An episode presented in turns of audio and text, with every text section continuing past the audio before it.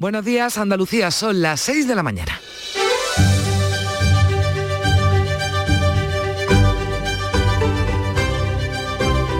La mañana de Andalucía en Canal Sur Radio con Carmen Rodríguez Garzón.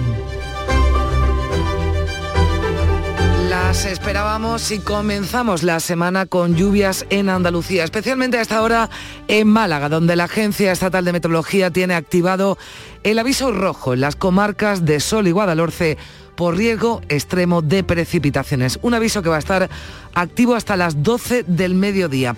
Hay otras alertas, avisos, en este caso naranja en Ronda y en la Axarquía y también hasta esta hora de la mañana en el área del estrecho y en otras zonas de Cádiz. Así que vamos a estar muy atentos por si esas lluvias que tanto ansiábamos provocan el efecto no deseado. La borrasca se llama Celia puede dejar hasta 120 litros por metro cuadrado. Por ello, la Junta ha activado la fase de preemergencia del plan de inundaciones. El ayuntamiento también tiene en alerta a la policía local, al cuerpo de bomberos. Están vigilando las zonas con mayor riesgo de inundarse. Las autoridades han pedido que se eviten en la medida de lo posible los desplazamientos por carretera. Llueve en Andalucía mientras siguen cayendo bombas en Ucrania. Entramos ya en la tercera semana de guerra, 18 días de bombardeos rusos sobre el país. Tres millones de personas casi han huido ya de Ucrania y aunque los negociadores de ambas partes reconocen avances en las negociaciones de paz, lo cierto es que los ataques se acercan ya a la frontera con Polonia, que es miembro de la OTAN, y esto hace que se disparen aún más las alarmas porque Estados Unidos asegura que van a responder con toda la fuerza si alguno de los aliados es atacado por Moscú. Y en La Palma, este pasado domingo, Gobierno y comunidades han logrado dejar a un lado las diferencias o parte de ellas se han conseguido con matices, transmitir una imagen de unidad, pactando un acuerdo de mínimos que incluye la condena a la invasión de Rusia a Ucrania y también el compromiso de seguir tomando medidas para paliar los efectos provocados por esta guerra. Andalucía ha planteado al gobierno medidas a corto plazo como bajar el IVA de los carburantes y la electricidad hasta el 4%. Iniciamos además la semana con paro indefinido en el sector del transporte. Son las pymes, los autónomos que están agrupados en la plataforma para la defensa del sector del transporte. Esta plataforma está apartada de la Comisión Nacional del Sector y también de los acuerdos que se alcanzaron el pasado diciembre con el Gobierno y las eh, otras organizaciones. Dicen que no pueden ni siquiera cubrir costes. Claro, la pregunta es cómo nos va a afectar este paro. Puede haber desabastecimiento en algunos supermercados. Vamos a comprobar hoy el alcance y las consecuencias. Así viene la actualidad de este lunes 14 de marzo, que enseguida vamos a repasar con Beatriz Galeano. ¿Qué tal, Beatriz? Buenos días. Buenos días, Carmen. Pero antes el tiempo del que hoy vamos a estar especialmente pendientes. Pues ya lo decías, lloverá prácticamente en toda Andalucía. Chubascos que serán localmente fuertes, son muy fuertes y persistentes. En Cádiz y en Málaga suben las temperaturas en el tercio oriental, bajan en el resto. Habrá vientos fuertes con rachas muy fuertes ocasionales en el litoral mediterráneo y cotas altas orientales. Ante esta situación, la Agencia Estatal de Meteorología ha activado el aviso rojo en Málaga por lluvias y está activo el amarillo en Granada y Almería por fuerte oleaje. Pues ya lo saben, mucha precaución, sobre todo si van al volante en estas zonas donde están activos esos avisos por lluvias. El presidente de la Junta ha ofrecido en la conferencia de presidentes la máxima lealtad y la cooperación de Andalucía con el gobierno en relación con la guerra de Ucrania, pero ha pedido Juanma Moreno medidas fiscales concretas para hacer frente a la crisis. Ha puesto a disposición del Gobierno 1.100 plazas para refugiados y ha destacado la unidad de todos los presidentes para ayudar a los desplazados ucranianos. Ha recordado, eso sí, las diferencias que aún mantienen sobre cómo afrontar el inevitable impacto que tendrá la guerra en nuestra economía. Al final, fruto de un diálogo, hemos conseguido que en el comunicado final, la declaración final que se ha hecho por parte de la conferencia de presidentes, sí se hace alusión a que hay que bajar los impuestos, aunque no se concreta eh, la fórmula y la concretaremos posteriormente en una reunión sectorial que, según ha dicho el presidente, se celebrará en las próximas semanas. Por eso ha pedido al Gobierno medidas a corto plazo para bajar la presión fiscal, especialmente en la energía, como un IVA súper reducido del 4% en la electricidad. Antes de que comenzara esa conferencia, el propio presidente del Gobierno, Pedro Sánchez, se mostraba dispuesto a esas rebajas fiscales, aunque sin concretar ninguna. Además de todo lo que hemos hecho ya, que importa eh, en torno a 10.000, 12.000 millones de euros en rebajas y suspensiones de impuestos si lo extendemos a lo largo de todo el año 2022, el Gobierno de España está dispuesto a hacer todo lo que esté en nuestra mano para proteger a nuestras empresas, para proteger a nuestra industria y para proteger a nuestros conciudadanos.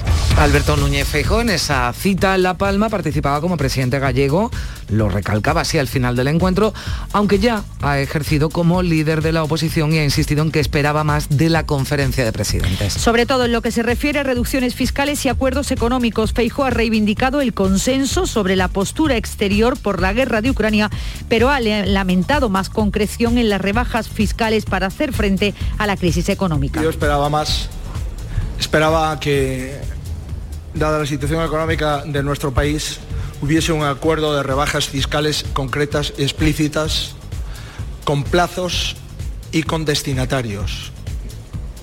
Claro que lo esperaba, pero no ha podido ser. Pues es lo que decía Núñez Feijóo tras esa conferencia de presidentes, con acuerdo, aunque sea eh, mínimo, sobre las rebajas eh, fiscales y también sobre los refugiados ucranianos para atenderlos en nuestro país mientras sigue la guerra. Ya son 18 días y 2.700.000 personas han salido del país. El presidente ucraniano Volodymyr Zelensky ha condenado hace unas horas el ataque a un monasterio donde había monjes y cientos de refugiados en su interior y el bombardeo de una base militar en la que han muerto 35 personas a solo 25 kilómetros de la frontera con un país de la OTAN. Zelensky ha vuelto a pedir el cierre del espacio aéreo a los aviones rusos y advierte.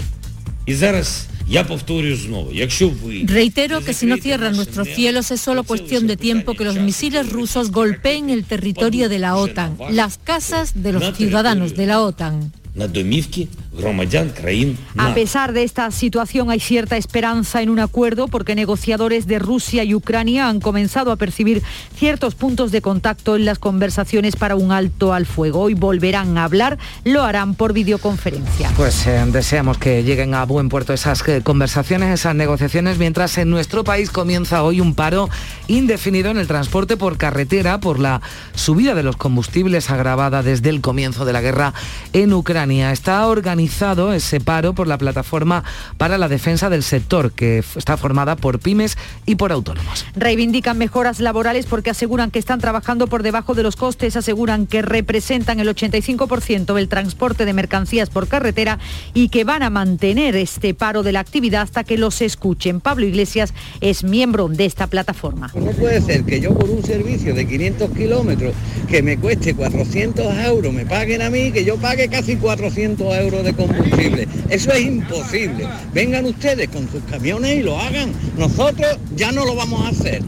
El paro no cuenta con el respaldo del mayoritario Comité Nacional del Transporte por Carretera, que está en negociaciones con el Gobierno para limitar la carga fiscal de los carburantes. Y hoy conoceremos eh, nuevos datos de la pandemia. En Andalucía los últimos indican una ligera subida de la tasa de incidencia hasta los 269 casos por cada 100.000 habitantes, cifras por debajo de la media nacional que se sitúa en 430. Con estos datos, la ministra de Sanidad, Carolina Darias, ha afirmado en la televisión canaria que el fin de la obligatoriedad del uso de la mascarilla en interiores llegará más pronto que tarde. Recuerda la ministra que ya no es obligatoria en exteriores y ha apuntado que los indicadores que más impactan, los de la capacidad asistencial, siguen bajando.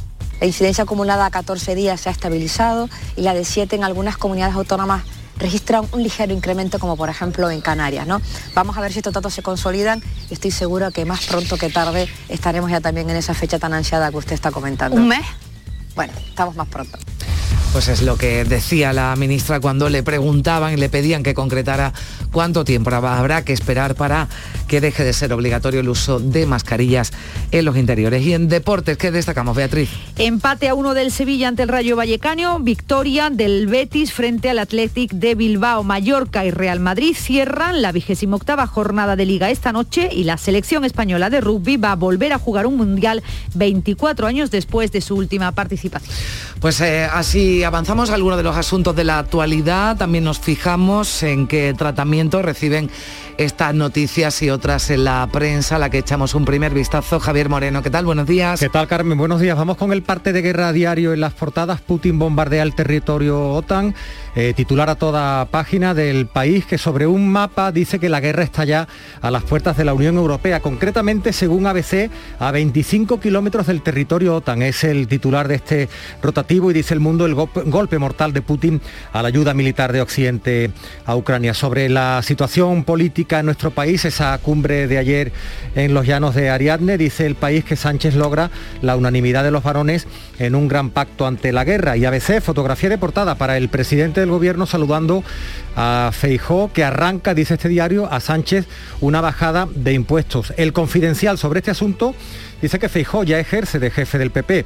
Cerró a solas con la portavoz del gobierno el acuerdo de La Palma. Tenemos además, Carmen, hoy encuesta en el diario El Mundo. El PP recupera terreno tras su crisis de liderazgo ante un peso estancado. en un ratito daremos un poco más de detalles sobre esa encuesta y algún apunte de la prensa de Andalucía. Dice Ideal de Granada tras consultar a expertos de la provincia que temen otra ola tras la Semana Santa. Recomiendan esperar a que la tasa baje de 50 casos por 100.000 habitantes. Y en Huelva información, cerca de 40 médicos sonubenses buscan una salida profesional en países extranjeros. Pues después, en torno a las seis y media, un poquito más tarde, le daremos un vistazo ya con más profundidad a la prensa de este lunes. ¿Cómo viene la agenda del día, Olga Moya? ¿Qué tal? Buenos días. Hola, buenos días. Pues tras la conferencia de presidentes, hoy los partidos van a analizar los efectos políticos, económicos y sociales que puede tener la guerra de Ucrania. La audiencia de Jaén juzga hoy a dos hombres de 34 y 19 años. Están acusados de asesinar a golpes a un compatriota suyo temporero en Frailes. La Fiscalía pide 19 años de prisión. Es 14 de marzo, se cumplen dos años del confinamiento en el Banco de Alimentos de Cádiz. Hoy se van a tener la visita de la reina Doña Sofía, un acto que va a servir para comenzar a celebrar los primeros 25 años de la entidad gaditana. Y el pabellón de España en la Expo 2020 de Dubái acoge el acto de presentación de la candidatura de Málaga a la Expo 2027. Gracias, Olga. Y la más eh, madrugadora de toda la mañana de Andalucía, ya está aquí Charo Padilla. Hola, Charo, ¿qué tal? Hola, buenos días. Dos temas, la lluvia, La lluvia, la lluvia, que es el tema de conversación por lo esperada y por los problemas que ya está causando a esta hora, Charo. Y también la huelga de transportistas que está mm. seguida, bueno, no en su mayoría, pero eh, algunos han manifestado que han visto bastante menos tráiler, eh, pero bueno, no ha seguido, no ha sido seguida 100% como ya sabéis. Pero la lluvia ha sido protagonista, está siendo protagonista de esta manera. Aquí en Jerez 11 grados y lloviendo a mares. En puerto de Santa María San Lucas, lloviendo bastante. Aquí en Úbeda, 12 grados y lloviendo. Desde Málaga, aquí en Cartama Pueblo, está cayendo el agua a cubo. Eh, muy buena que es el agua a cubo, qué forma más gráfica y nos estamos enterando de cómo está lloviendo esta pero hora. Qué alegría, ¿eh? todo el mundo que ha participado en la ronda de temperatura nos hablaba de Bueno, ansiamos mucho la lluvia, lo que esperamos es que no cause problemas, sobre todo en Málaga, donde están activos, recordamos esos avisos rojos por riesgo extremo de precipitaciones. Gracias, Charo, buen día. Buen día. 6 y 13 minutos eh, de la mañana. Vamos a ponerle música, ya saben, la música que nos llega de Canal Fiesta Radio.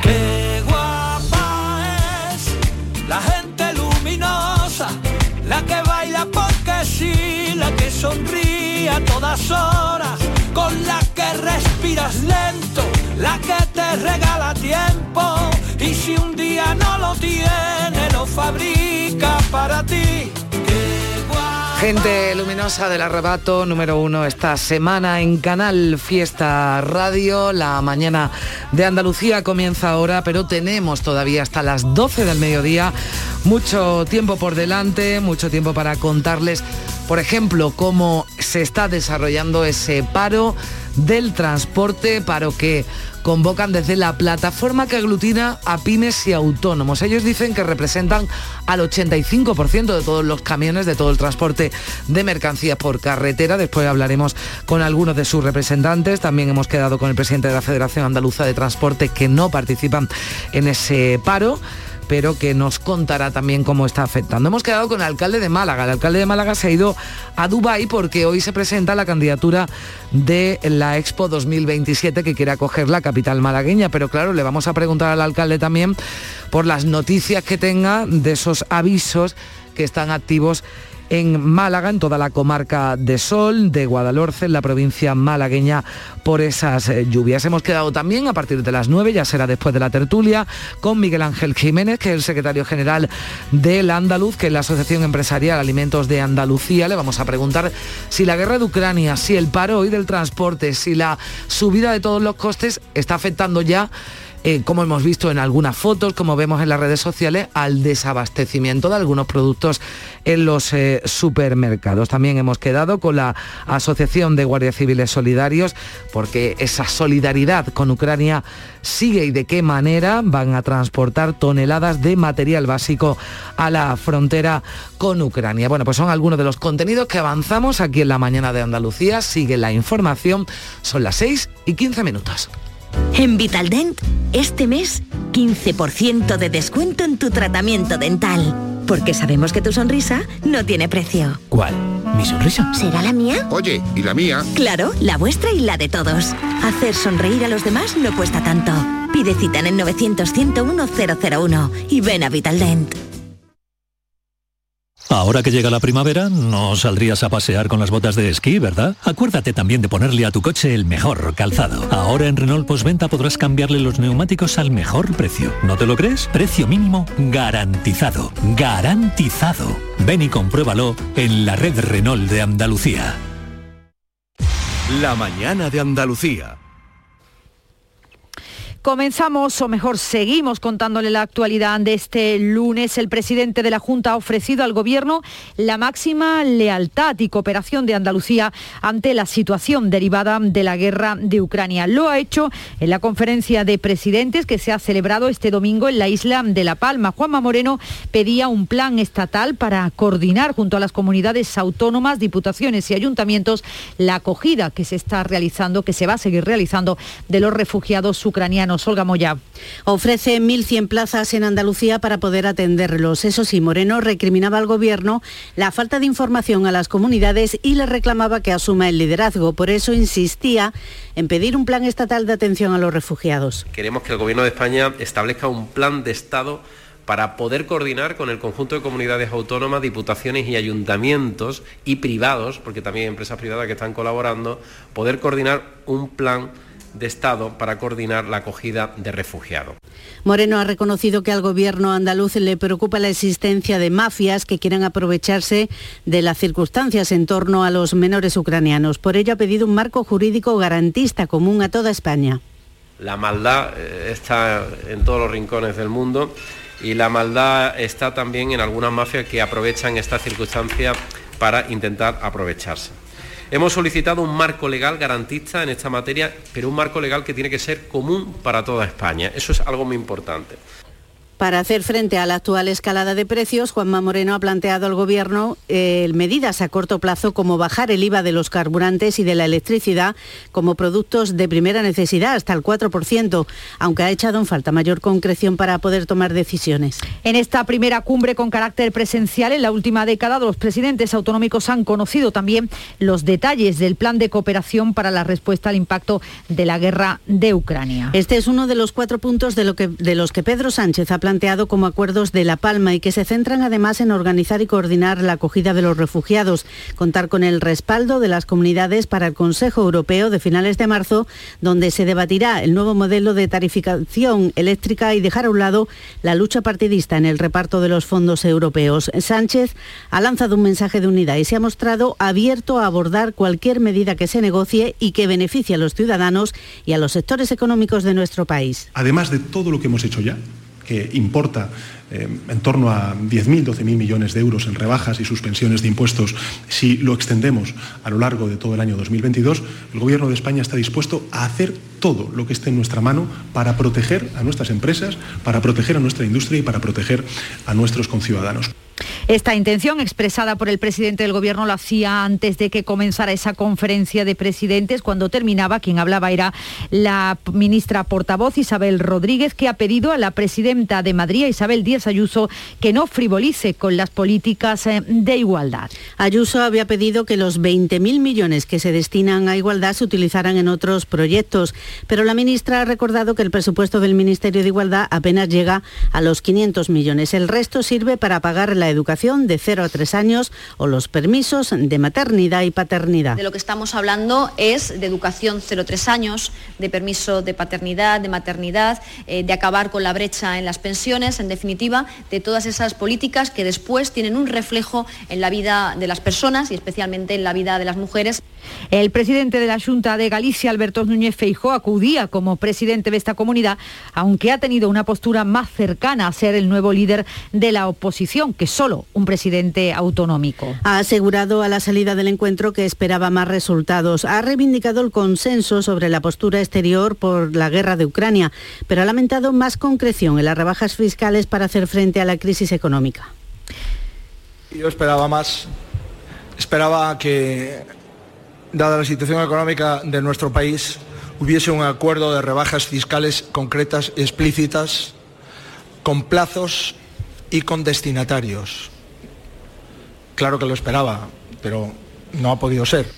Son las 6 y 20 minutos, hablamos de la guerra de Ucrania, se cumplen 18 días, 2.700.000 personas han tenido que salir ya de este país y el éxodo continúa esta noche de nuevo. Han sonado las alarmas antiaéreas en 19 de las 24 provincias. Beatriz Almeda.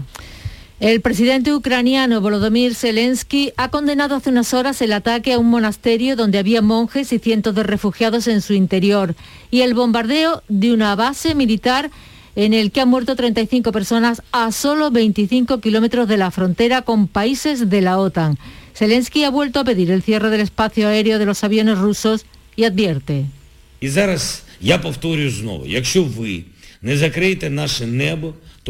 Reitero que si no cierran nuestros cielos es solo cuestión de tiempo que los misiles rusos golpeen el territorio de la OTAN, las casas de los ciudadanos de la OTAN.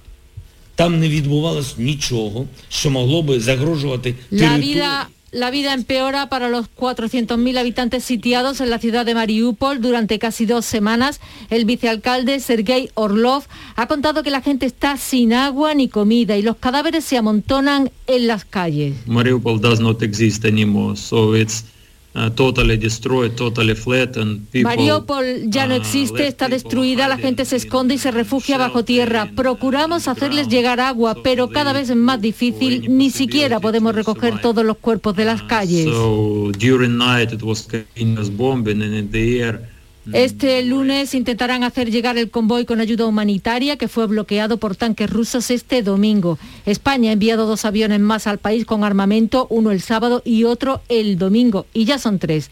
Y el diario Financial Times publica a esta hora que fuentes oficiales del gobierno estadounidense afirman que Rusia ha pedido apoyo militar a China. A pesar de esta situación, la diplomacia vuelve a intentar acercar posturas también hoy. Los negociadores de Rusia y Ucrania retoman las conversaciones para la paz por videoconferencia. Ambas partes muestran ciertos avances y una mejor disposición al diálogo.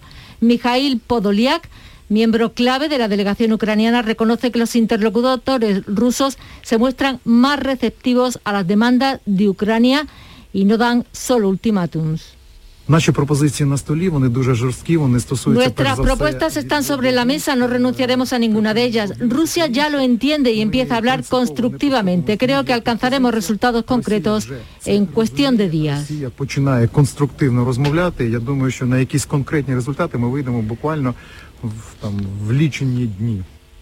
La artillería rusa ha matado este domingo a un periodista estadounidense a las afueras de Kiev, Brent Renaud. Su compañero, el fotoperiodista de origen colombiano, Juan Arredonda, ha resultado herido, está fuera de peligro y hacía estas declaraciones mientras estaba siendo curado. Mi amigo es Bren Renault. Le dispararon y se quedó atrás. Vi que lo hirieron en el cuello y nos separamos. A mí me trajeron aquí, me trajo una ambulancia. No sé más. Y el Papa Francisco también ha vuelto a pedir que se detenga la masacre de lo que ha calificado como inaceptable agresión a Ucrania. Desde el Vaticano se pide el fin de los bombardeos y los combates en este país. Ante la barbarie de la matanza de niños, personas inocentes y civiles indefensos, no hay razones estratégicas para creer. Basta detener la inaceptable agresión armada antes de que reduzca las ciudades a cementerios.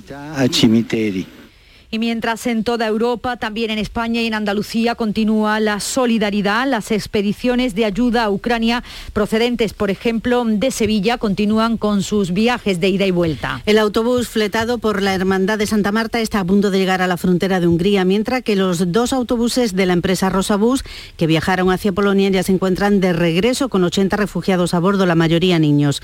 Un equipo de Canal Sur los acompaña en ese viaje con nuestro compañero Álvaro Moreno de la Santa, como decimos, de esta expedición, que destaca la incertidumbre en que se encuentran los desplazados. Y ahora te dicen, no, bueno, pues aquí en el centro de refugiados, aquí estás unos días, pero ahora te tienes que buscar la vida en algún país. ¿Conoces a alguien? La suerte de los que tienen algunos conocidos en España, por ejemplo, en Polonia, en Alemania, pero es que hay personas que no conocen a nadie y su pregunta es, ¿y yo el tiempo que esté fuera de qué voy a vivir?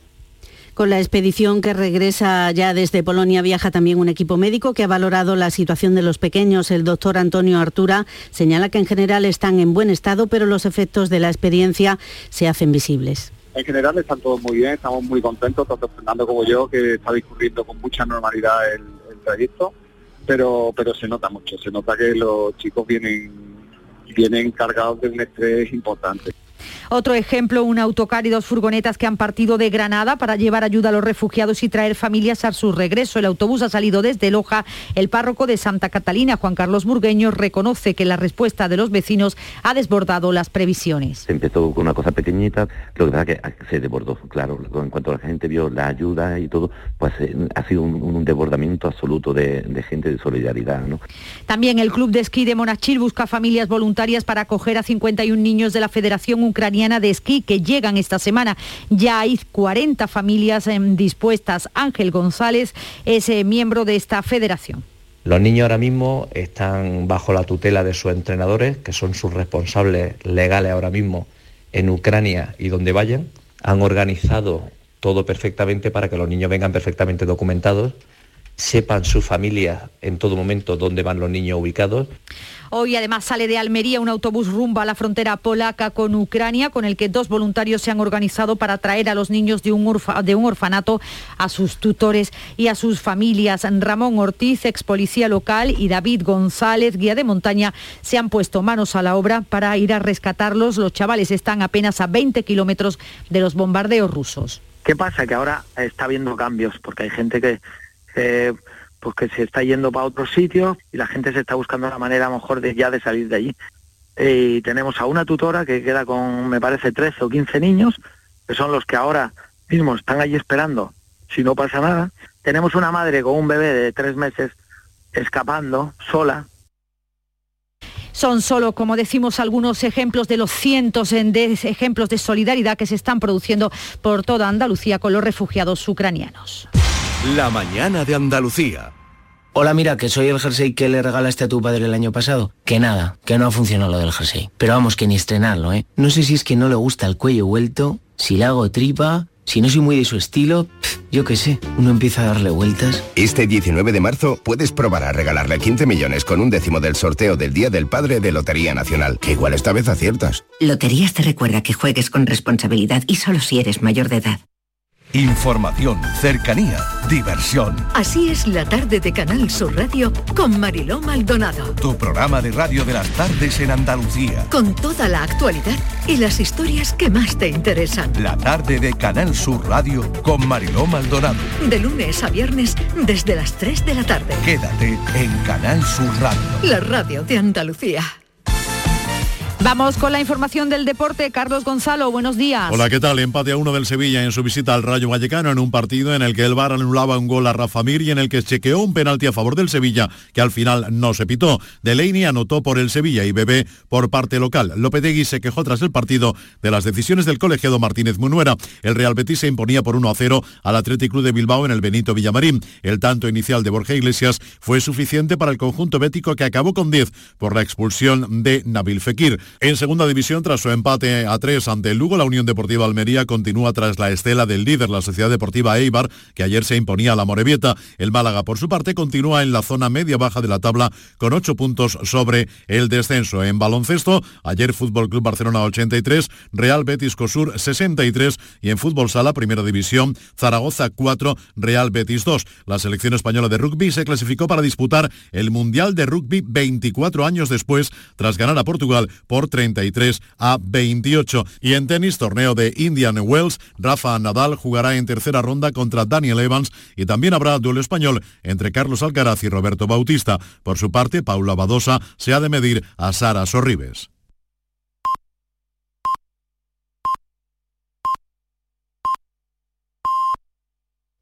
Son las seis y media de la mañana. La mañana de Andalucía en Canal Sur Radio con Carmen Rodríguez Garzón. Y con Beatriz Galeano vamos a darle un repaso a lo más destacado de la actualidad de este lunes 14 de marzo en titulares. Meteorología mantiene en la alerta máxima por riesgo de lluvia e inundaciones a la provincia de Málaga. La borrasca Celia puede dejar hasta 120 litros por metro cuadrado en las comarcas de Sol y Guadalhorce hasta las 12 del mediodía. La Axarquía y Ronda tienen activo el aviso naranja y Antequera el amarillo. Bomberos, Policía Local y el 112 permanecen alerta y vigilan las zonas inundables. Los 17 líderes autonómicos han pactado este domingo la declaración de La Palma, un respaldo a la propuesta que el presidente Pedro Sánchez va a llevar al Consejo Europeo Europeo para cambiar el sistema de precios de la energía. La conferencia de presidentes concluye con el rechazo unánime a la guerra y el compromiso del Ejecutivo de concretar rebajas fiscales y afrontar los costos de la acogida a los refugiados. El presidente de la Junta ofrece al Gobierno Central lealtad y cooperación en esta crisis, pero pide planes concretos. Juanma Moreno demanda un plan estatal para coordinar el acogimiento con comunidades autónomas, diputaciones y ayuntamientos. La Junta ofrece de momento 1.100 plazas. Décimo octavo día de guerra, los negociadores de Rusia y Ucrania retoman hoy por videoconferencia las conversaciones para la paz. Ambas partes muestran ciertos avances, pero la realidad muestra una cara bien distinta. Casi 3 millones de personas han huido.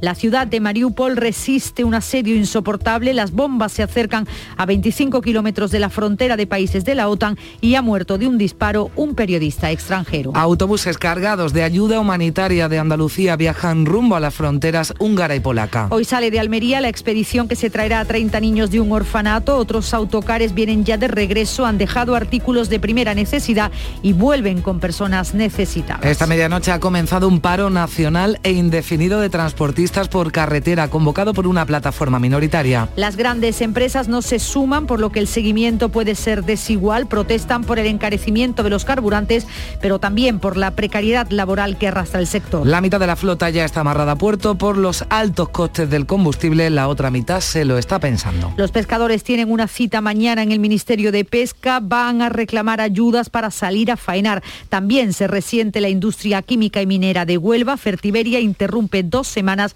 parte de su producción. Hoy, 14 de marzo, se cumplen dos años de la declaración del estado de alarma por la pandemia, 24 meses y seis horas después se acerca el fin de las mascarillas en interior. Llegará más pronto que tarde, insiste en ello la ministra de Sanidad, Carolina Darias, que sigue sin dar fecha a la espera de que los buenos datos pongan punto y final a la sexta ola. Lo haremos bien, es el lema del Congreso Nacional del PP que se va a celebrar en Sevilla dentro de tres semanas con Alberto Núñez Fijo como único candidato. El presidente del comité organizador, Esteban González Pons, señala que hay una declaración de intenciones detrás de ese lema que surgirá un partido renovado con ilusión y con ambición de mayoría. Siete mujeres han sido liberadas de la explotación sexual en Vélez Málaga, eran vigiladas con cámaras ocultas. Hay 13 detenidos acusados de delitos relativos a la prostitución, blanqueo de capitales, falsedad documental contra la salud pública y pertenencia a organización criminal. Y el pabellón de España en Dubái acoge hoy la presentación de la candidatura de Málaga a la Expo 2027. La ciudad aspira a organizar una exposición internacional bajo el título La era urbana hacia la ciudad sostenible.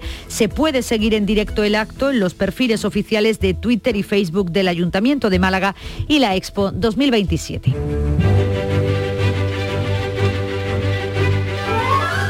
Este 14 de marzo es la festividad de Santa Matilde, esposa del rey Enrique I de Francia, la cual sobresalió por su humildad y su paciencia. Se dedicó a aliviar a los pobres y a fundar hospitales y monasterios. Hoy Santa Matilde, así que queden todas felicitadas.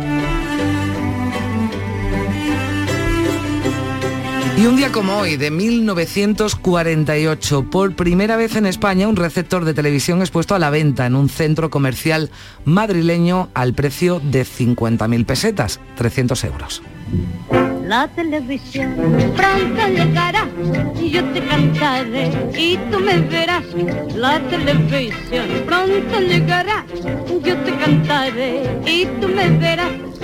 Y sin duda un personaje televisivo de los eh, años 70 eh, fue Félix Rodríguez de la Fuente, naturalista español, que falleció un día como hoy, de 1980.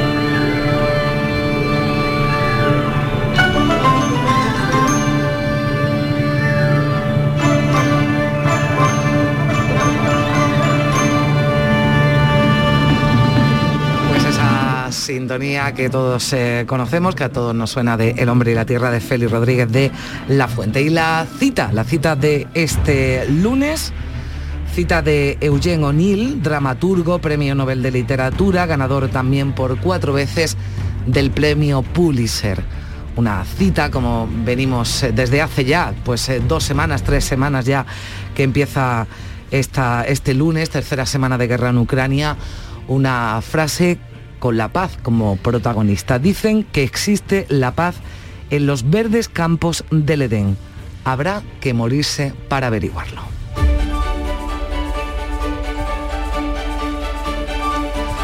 Y a las 6 y 36 minutos saludamos de nuevo a Javier Moreno. ¿Qué tal, Javier? ¿Qué tal, Carmen? Buenos días. Ahora te escuchamos y buenos días. ¿Qué tal? Buenos días. Bueno, vamos a mirar con un poquito más de profundidad cómo viene la prensa, cómo vienen los periódicos. Y de mira este esta lunes, cita, la cita del mundo Sí. diaria con hoy con Nelson Mandela, también tiene que ver con la guerra, aunque en este caso más con, con la paz. Los pueblos alzados en armas jamás alcanzarán la prosperidad. Es la cita diaria, también tiene que ver con la guerra. Y el parte, el parte diario, Carmen, en las portadas, en el diario El País, a cinco columnas, Putin bordea el territorio OTAN, la guerra a las puertas de la Unión Europea, sobre un mapa y donde se ve el ataque perpetrado ayer, dice ABC, Rusia bombardea a 25 kilómetros del territorio OTAN. El ataque con misiles de crucero impactó en el centro de instructores militares extranjeros Yevarovich y causó 35 muertos y 134 heridos. Y en el diario El Mundo, golpe mortal de Putin a la ayuda militar de Occidente a Ucrania. Sobre asuntos más domésticos, la política nacional, dice el país que Sánchez logra la unanimidad de los varones en un gran pacto ante la guerra. El gobierno se refuerza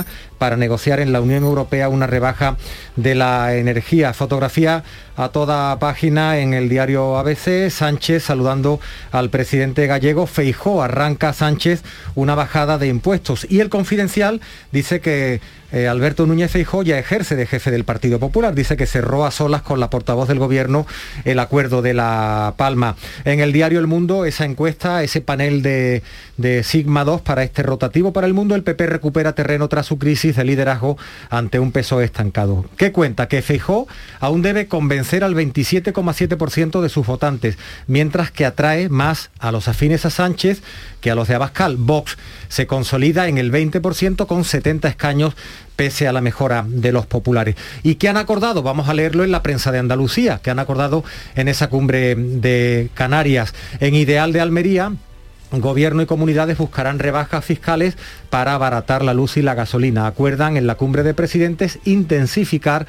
las medidas, aunque no aclaran cómo hacerlo. Vamos con apuntes locales. Dice Ideal de Granada que los expertos temen otra ola tras la Semana Santa. En Huelva Información, cerca de 40 médicos onubenses buscan una salida profesional en países extranjeros. Francia es el destino preferido, aunque no todos formalizan sus intenciones. Y ya por último, en Málaga hoy, el alma de Bancosol, fotografía de portada. José María Ramos, con las monjas clarisas del convento de la Trinidad, es el voluntario más veterano del Banco de Alimentos de la Costa del Sol. Pues así viene la prensa, ya a partir de las 7 y 20 minutos, Paco Reyero también nos eh, analizará la prensa, los eh, editoriales, eh, cómo viene la prensa nacional y también la prensa andaluza. Ahora son las 6 y 39 minutos, continúa la información aquí en la mañana de Andalucía. Sofía, ¿sabes que el curso que viene empieza el cole de mayores? ¿Estás contenta? Sí, papi, ya soy grande. Del 1 al 31 de marzo está abierto el plazo de escolarización para el curso 2022-2023 de segundo ciclo de educación infantil, primaria, ESO, bachillerato y educación especial. Seguimos avanzando en el compromiso por una educación de calidad. Por eso puedes confiar en la educación de Andalucía. Infórmate en el portal de la escolarización y en la APP y Escolariza, Junta de Andalucía.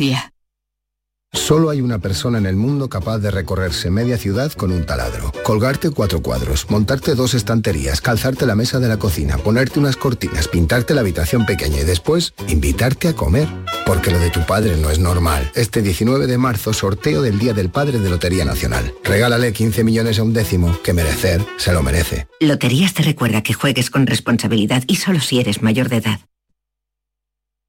La mañana de Andalucía. 6 y 40 minutos, hoy hay huelga de transportes por carretera, un paro indefinido que ha sido convocado por la plataforma en defensa del sector del transporte. Javier Moreno. A esta hora ya hay piquetes informativos en los principales puntos de actividad del transporte. En el campo de Gibraltar, por ejemplo, en los accesos al puerto, entre otros. La huelga nacional indefinida convocada por la plataforma en defensa del sector del transporte comenzó a las 12 de la noche. Reivindican mejoras laborales porque aseguran que están trabajando por debajo de los costes. Aseguran que representan al 85% del transporte de mercancías por carretera y que van a mantener este paro de la actividad hasta que los escuchen y les den soluciones. Y es que denuncian que la situación es agónica, el precio del combustible les ha dado la puntilla. Pablo Iglesias es miembro de esta plataforma. No puede ser que yo por un servicio de 500 kilómetros que me cueste 400 euros me paguen a mí, que yo pague casi 400 euros de combustible. Eso es imposible. Vengan ustedes con sus camiones y lo hagan. Nosotros ya no lo vamos a hacer. Son asalariados, autónomos y pequeñas empresas que no se sienten representados por el Comité Nacional de Transportes. Exigen que el Gobierno los reconozca como interlocutores válidos para negociar, decía la camionera Marina Ramírez. Tenemos que parar todos porque estamos parando eh, por el futuro, por el futuro del transporte en España. Los pequeños autónomos, las pequeñas pymes con uno, dos, tres, no estamos representados. El Comité Nacional de Transporte lo hicieron en los años 80 y eso es un chiringuito. Y este paro no cuenta con el respaldo del Comité Nacional del Transporte por Carretera, que está en negociaciones con el Gobierno para limitar los impuestos de los carburantes. El Ministerio ha aprobado la revisión obligatoria y automática del precio que los clientes pagan por los portes, pero la escalada de precios del petróleo lo hace insuficiente, según Yolanda Águila, la portavoz de FENADISMER. Lo que le hemos dicho al Gobierno es que como parte de, del precio del combustible está grabado con carga fiscal, pues que reduzca de forma excepcional la, carga fiscal del, combustible, mm, por lo menos los profesionales. Eh, las empresas están fatal. O sea, las empresas, a nosotros no nos paran de llamar diciendo, claro, que, que hay parte que sí pueden repercutir a los cargadores, pero hay parte que no. Y bueno, está afectando también porque le están reduciendo los avales bancarios. Veremos cómo afecta esa huelga de transportes. Lo que sí ya sabemos es que va a tener su efecto también en la ayuda humanitaria que se está enviando a Ucrania. Algunas entidades, por ejemplo, en Córdoba dicen que tienen 70, que tienen 20 toneladas de material preparado para enviarlo, pero que no pueden hacerlo por culpa de esta huelga. En las últimas horas se han hecho incluso un llamamiento a cualquier transportista que disponga de al menos un tráiler para llevar todo el material a Polonia que se pagaría, comentan. Aseguran que Ucrania necesita esa ayuda cuanto antes. Escuchan a Ana Kostiuk, ucraniana residente en Córdoba, y se está encargando de este operativo. Nos gustaría mandar como antes todo eso porque se nos está acumulando muchísima cosa y muchísimo material. Y como comprendéis, Ucrania necesita ya, no dentro de una semana ni dentro de un mes, necesitamos mandar ya. Si alguien sabe, conoce un camión, bueno, camión no, un tráiler, porque son mucha mercancía, que puede llegar a Polonia, por favor, contactar con nosotros. Nosotros sí podemos pagar ese tráiler Problemas eh, que está provocando la subida de precios de los combustibles, pero no solo al transporte, porque esta escalada de precios asfixia también a los pescadores andaluces. La mitad de la flota está ya amarrada a puerto, sobre todo la de arrastre. El resto va a decidir lo que hace esta semana. Con los precios del gasóleo disparados a los barcos arrastreros no les sale rentable salir a faenar. Dicen que apenas llegan a cubrir costes. Manuel Fernández, presidente de la Federación Andaluza de Cofradías de Pescadores. Con esta subida de precio, pues prácticamente parte de la flota le, ya le, le cuesta el 80 o el 90% de los gastos. En, definitiva, mmm, que las ventas prácticamente no, no llegan a cubrir el, el, combustible. ¿no? El sector mantendrá mañana martes una reunión con el Ministerio de Agricultura y Pesca. Piden que se limite el precio de los combustibles y si la situación persiste están dispuestos a ir a un paro indefinido. También los armadores van a exigir al gobierno en esa reunión un plan como los desarrollados por Francia e Italia para frenar el incremento de los costes de producción. Si no hay acuerdo van a permanecer amarrados a puerto el próximo lunes 21 de marzo. Así lo explica el presidente de la Federación Andaluza de Asociaciones Pesqueras, José María Gallard. La situación que viene con el tema del combustible, que no es solo el único problema que tiene la pesca, pero hoy en día es el más acuciante.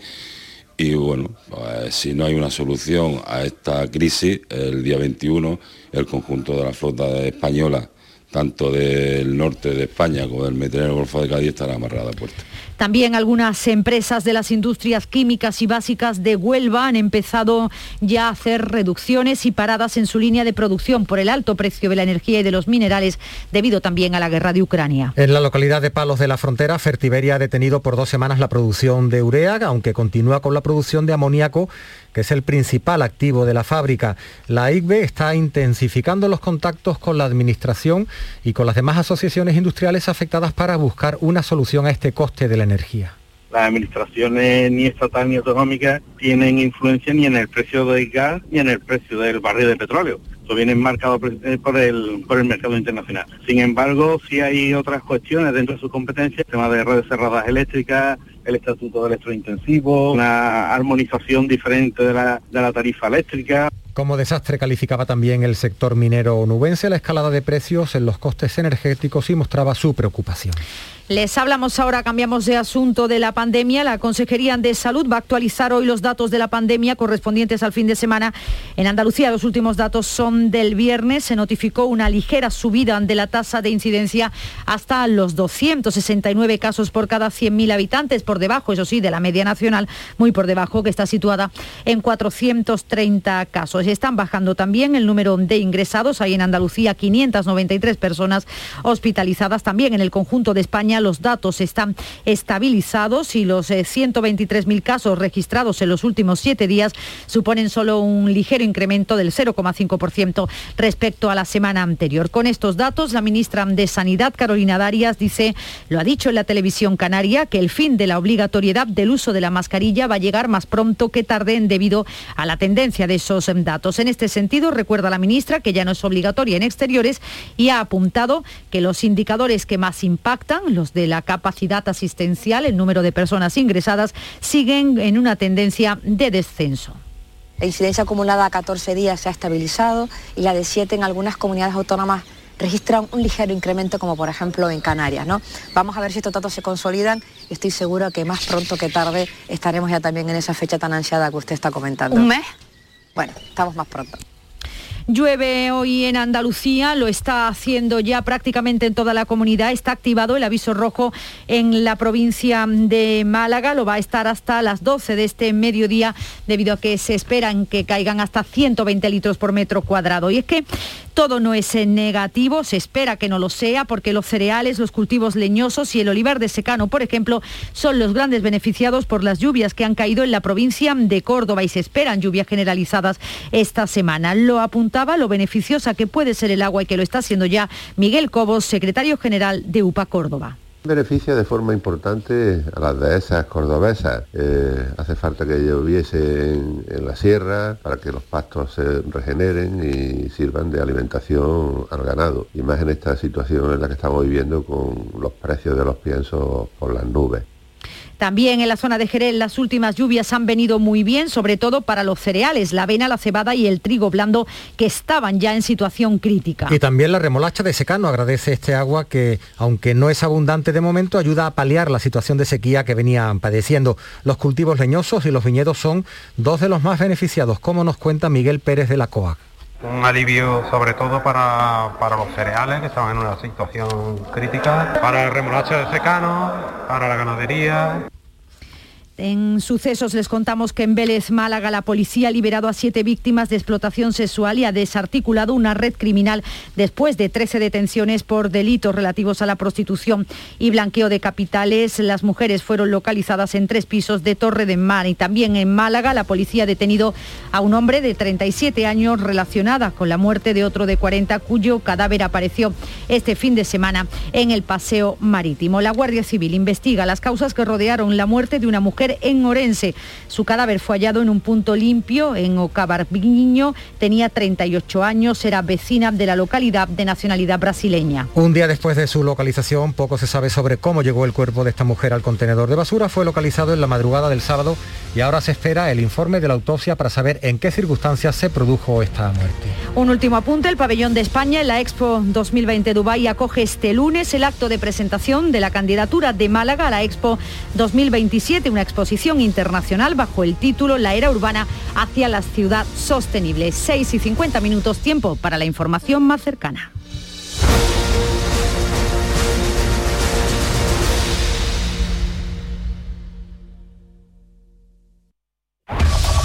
En la mañana de Andalucía de Canal Sur Radio, las noticias de Sevilla con Araceli Limón. Saludos, muy buenos días. A esta hora de la mañana tenemos en Sevilla 11 grados de temperatura. Esperamos una máxima al mediodía de 15 grados y estará todo el día lloviendo. Antes de nada, cosas que han ocurrido este fin de semana. Los bomberos han extinguido un incendio declarado en un bar situado en la Plaza de la Juncal, en el Plantenar, en Sevilla Capital, del que sacaron ocho botellas de gas butano. No ha habido que lamentar personas heridas, aunque el local ha quedado completamente destrozado. Y de las dos personas que han fallecido este fin de semana en las carreteras andaluzas, una corresponde a un accidente que se ha producido en Sevilla, en concreto en la localidad de Carmona, cuando un turismo se ha salido de la carretera, ha volcado y ha muerto un menor de edad. ¿Buscas una fibra óptica que te dé más? Telecable Andalucía es tu operador local de confianza. Telecable. Fibra de 300 megasimétricos por solo 14,90 euros al mes y línea ilimitada de 24 gigas por 10,90. Contrata en Telecable Andalucía. Somos punto de venta oficial de Xiaomi. Telecable Andalucía. Conecta con lo que realmente importa. Compra en tu barrio, compra en Triana y date una alegría. En la Asociación de Comerciantes de Triana hemos preparado para ti grandes sorpresas y regalos, como los 1.500 euros que repartimos en cheques de consumo. Compra en Triana y date una alegría. Promueve Asociación de Comerciantes de Triana. Financia Ayuntamiento de Sevilla. Hace sol y vas al parque. Te llevas una botella de agua de plástico. La reciclas en el contenedor amarillo. Y esa botella se transforma en la toalla de alguien que va a la playa. Se lleva una botella y la recicla. Y esa botella se transforma en la toalla de alguien que va a la playa. Cuando reciclas, formas parte de un mundo que no deja de girar. Recicla más. Mejor. Siempre.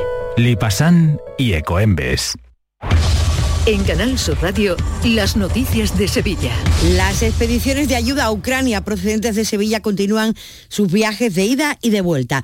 Los dos autobuses de Rosabús, desplazados a la frontera polaca con Ucrania, han hecho ya entrega del material humanitario que llevaban y regresan a Sevilla con 80 refugiados, la mayoría niños, algunos de ellos solos y otros acompañados de sus madres y de sus abuelas. Nuestro compañero Álvaro Moreno de la Santa, participante en la expedición, ha dicho a Canal Sur Radio sobre la incertidumbre que envuelve a la mayoría de las personas desplazadas que no tienen ningún contacto previo en otro país de Europa.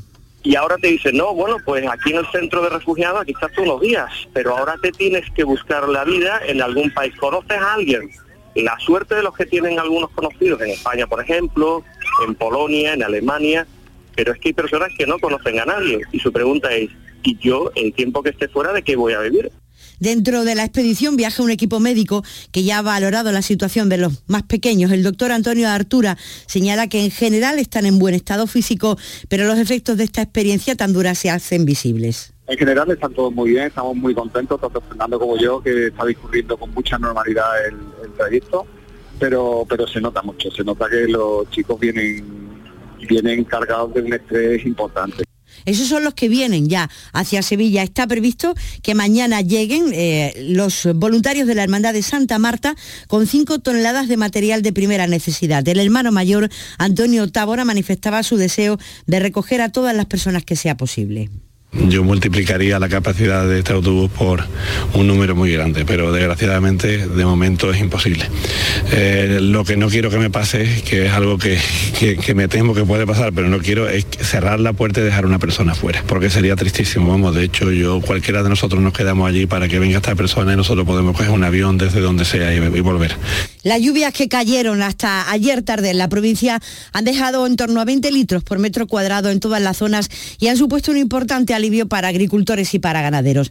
Tras un otoño y un invierno inusualmente secos, ya daban por perdido algunos cultivos como el tomate, el pimiento y estaban pendientes del tiempo para salvar el secano. Con, el agua ya caída y con la que se prevé que caiga en los próximos días, empiezan a respirar y también ganaderos y agricultores. Si llueve lo suficiente en los pantanos de cabecera de la Confederación Hidrográfica del Guadalquivir podrían replantear la dotación para riego. Ramón García es secretario provincial de COAC que acoge con esperanza este cambio de tiempo. Y ahora sí, parece que viene un tren ahí de borrasca, que van a haber suficientes lluvias y sobre todo, bueno, por lo menos nos mantiene la esperanza para que luego el mes de abril, bueno, pues también sea generoso y haga honor a su refrán.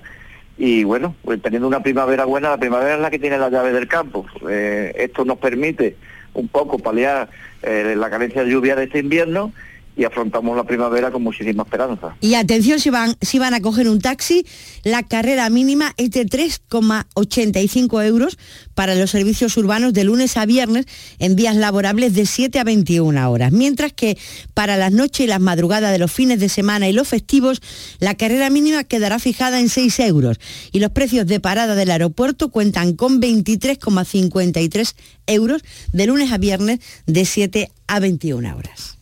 En Gesfinan Financiación te ayudamos a encontrar una entidad para unificar todas tus deudas en una sola cuota a través de un crédito inmobiliario, pudiendo reducir la suma de todos sus importes hasta en un 70%. Llámanos al 910 95 22 22 y realizaremos tu estudio gratuito. No te cobraremos si no hay resultados. gesfinan.com. Si quieres solución, Gesfinan Financiación. ¿Eres de los que se desesperan cuando no carga un vídeo en YouTube? Vente a Unicable y combina nuestros servicios de fibra, móvil y televisión como quieras. En Unicable encontrarás tarifas de otro planeta. Visítanos en La Rinconada, Brete, Cantillana, Santiponce, La Puebla del Río, San José de la Rinconada y Alora, en Málaga. Encuéntranos en unicableandalucía.com. Recuerda, tu operador local es Unicable. Este año sí salimos. Cada noche, a las 10, Canal Sur Radio te acerca a la Semana Santa. El llamador. Este año también en Spotify. Las noticias de Sevilla.